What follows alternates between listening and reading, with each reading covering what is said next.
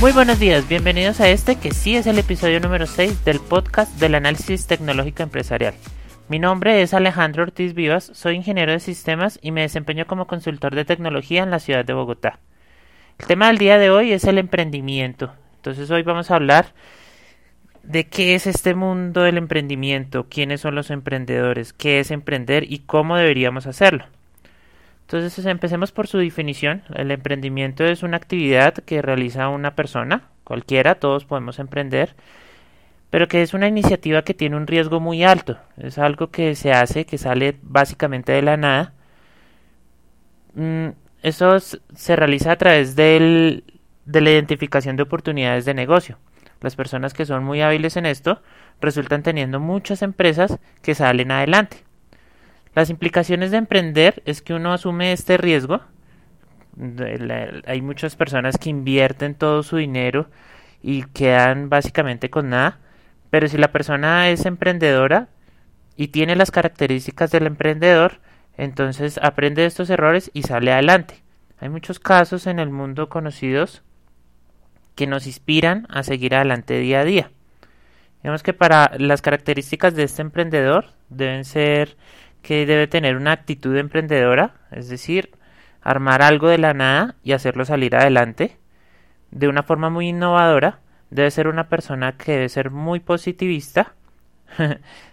Esta, este positivismo que destaca a los emprendedores es porque no se dejan echar tierra por absolutamente nada. Hay una diferencia que hay entre el emprendedor y el empresario. El emprendedor es una persona que realiza las actividades de esta empresa naciente, mientras que un, empresario delega las funciones.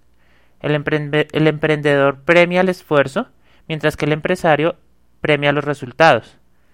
El emprendedor, digamos que está desde el inicio de una empresa, se necesita y se requiere desde el principio, mientras que el empresario se necesita o es indispensable para hacer crecer la empresa cuando ya está estable. Entonces, Mm, ¿ustedes en qué se catalogan? ¿Usted sería un empresario o sería un emprendedor? ¿O simplemente sería un trabajador? Digamos que este mundo del emprendimiento es bastante complicado. Todos queremos siempre tener una empresa o un negocio propio, pero nunca sabemos ni cómo lo debemos hacer y el solo hecho de pensarlo nos da mucho miedo. Este miedo hace que uno nunca salga adelante porque las ideas que uno puede tener que pueden ser mejor dicho, lo, lo mejor del mundo, pueden incluso solucionar un problema grave de una ciudad incluso de un país y por ese miedo, por la, el miedo de invertir, por el, miedo de perder la seguridad de ser un empleado estable, pues digamos que eso nos lleva a que nunca llevemos nuestros sueños a cabo. Ser emprendedor tiene unas eh, recompensas muy grandes, pues todos los empresarios que yo he contactado, todos me han comentado exactamente lo mismo. El principio es muy duro, es bastante complicado y por eso uno debe prepararse antes para poder llevar a cabo las tareas del emprendedor. En mi caso, yo tenía un trabajo bastante estable, yo soy ingeniero de sistemas, como siempre lo he comentado. Yo me, me, me dedicaba a programar y esta programación en el área en que yo estaba, pues digamos que me permitía una estabilidad bastante, mm, por decirlo de alguna forma, prominente, estábamos bien económicamente, pero yo siempre dentro de mí sentí que debía construir algo, algo donde realmente fuera apreciado, algo donde yo sacara adelante las ideas, algo donde todas las métricas que yo siempre he manejado eh, me permitieran progresar y así como muy a la manera lean Mm, perfeccionar todos los, los procesos que yo realizara. Por eso es que ahora yo como consultor de tecnología tengo diferentes métricas que me permiten medir, digamos, todos los procesos que yo estoy realizando, incluyendo este podcast, que como ustedes saben el podcast sirve como un medio de, de marketing, incluyendo las clases que yo doy y los servicios que yo ofrezco. Yo también hago páginas web para las personas que requieran pero antes de hacer la página web debemos hacer un análisis del, plan de negocios. Por eso hemos estado hablando de todos estos temas en estos días.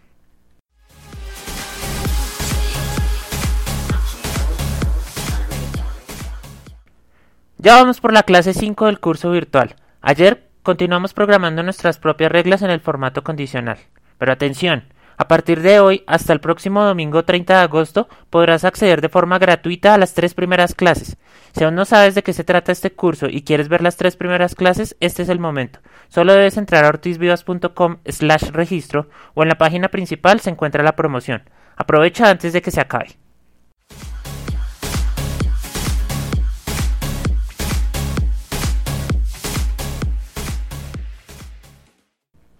Entonces ya sabes, puedes acceder a estas clases. Está disponible la oferta hasta el domingo. No debes pagar un solo peso o dólar o euro de las personas que me escuchan por fuera de, Colombia. Entonces se encuentra totalmente disponible. Ahora seguimos con nuestro tema del día. Vamos a hablar de los pasos para emprender. Este es un listado que yo he realizado con los pasos que yo considero que son más importantes a la hora de emprender primer paso es tener la idea, tener una idea clara de qué es lo que queremos hacer, sobre qué queremos montar la empresa o, el negocio. Identificar si es un modelo de startup o empresa tradicional, eso ya lo hemos comentado en otros podcasts. Mm, después de tener clara la idea, digamos que debe pasar una pequeña validación y la primera validación es que nos gusta hacer lo que queremos hacer para esa empresa. Si a nosotros nos gusta, digamos que es de nuestro agrado, pues vamos a estar más fluidos al momento de hablar de esto, al momento de ofrecerlo, al momento de, mm, incluso hacer la, el marketing adecuado que se debe hacer. El segundo filtro que debe estar, digamos que es tener un poco de experiencia en esta área. Digamos que yo soy ingeniero de sistemas, pero quisiera montar em, una empresa de carros. Entonces, a mí me gustan los carros, pero al momento que yo los vaya a hacer, como no he tenido la experiencia requerida, digamos que vamos a tener problemas y no, no serían productos de la mejor calidad. Entonces yo creo que esto es importante tenerlo en cuenta. El siguiente paso para emprender es validar la idea con familiares y amigos. Entonces después de que yo ya concebí la idea y la tengo muy clara, voy y hablo con los familiares, con mi esposa, con mis hijos, con los vecinos, con amigos de la universidad. No es recomendable hablarlo con amigos del trabajo porque no van a estar como muy imparciales al momento de, quererte ayudar.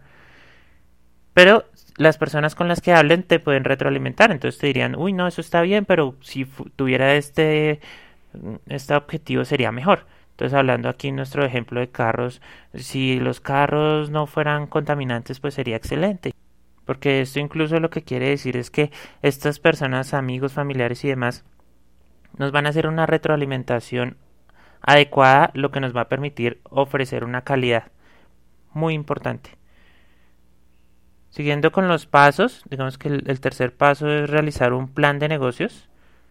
Obviamente debe estar basado en el Business Model Canvas o en el Link Canvas, de los cuales ya también hablamos. Luego de realizar esto, debes identificar una inversión inicial. Entonces, mm, de todo lo que yo he leído y, de lo que yo considero también que se debe tener en cuenta, debes plantear tu empresa de su momento inicial a 8 o 6, 8 meses sin ningún ingreso. Entonces, la inversión inicial que se necesita es qué debes tener para mantener esa empresa o esa idea de negocio durante 6 u 8 meses sin ningún ingreso, o sea, que no te ingresara ningún ingreso por, ingresar a ingreso, que pena la, la redundancia, que no tuviera ningún ingreso por ventas. Entonces esta es la recomendación para identificar esa inversión inicial. Esto nos va a ayudar con el siguiente paso que es buscar los inversores. Entonces tú buscas los inversores ya teniendo en cuenta con el plan de negocios es más fácil que tú puedas identificarles y decirles, eh, oiga señor inversor, eh, tengo esta idea, eh, se necesita este dinero para esta y esta y esta, estos objetivos y, para llegar a cabo con esta métrica final. Entonces, ah, el inversor dice, no, la tiene clarísima y te dirá si, si le interesa o no. Bueno, luego de, realizar esto, el siguiente paso es hacer un producto mínimo viable. Lo tenemos pendiente para hablarlo en, en otros programas. Pero nuevamente lo que decía es, debemos hacer un prototipo, o sea, un, digamos como una vista previa de nuestro producto que vayamos a ofrecer o servicio y ofrecérselo a las personas. No debe ser funcional, es un prototipo no funcional. Se le ofrece a las personas y las personas te dan tu visto bueno y dirían, uy, yo sí compraría eso o no compraría, o por ese precio no lo compraría nunca, o uy, no está demasiado económico, pues yo compraría 10. Entonces, esto es importante tenerlo en cuenta porque eso yo creo que los mismos inversores te lo van a solicitar, entonces es importante haberlo tenido planificado desde antes. Finalmente, ya después de que todo está aprobado, que la idea está validada, que tiene la inversión, te debes registrar en Cámara de Comercio como una empresa legal, porque pues, si accionas de forma no legal o de forma no registrada, pues los clientes no se van a fiar de ti. Entonces te registras en Cámara de Comercio dependiendo del modelo de negocio, puedes hacerlo como persona natural o persona jurídica. Eso depende si quieres hacerlo desde el régimen simplificado o el régimen común acá en Colombia. Pero eso, digamos que podrías contratar un consultor de tecnología que haga análisis de planes de negocio para que te ayude a escoger esas opciones. Ah, vea, acá hay uno.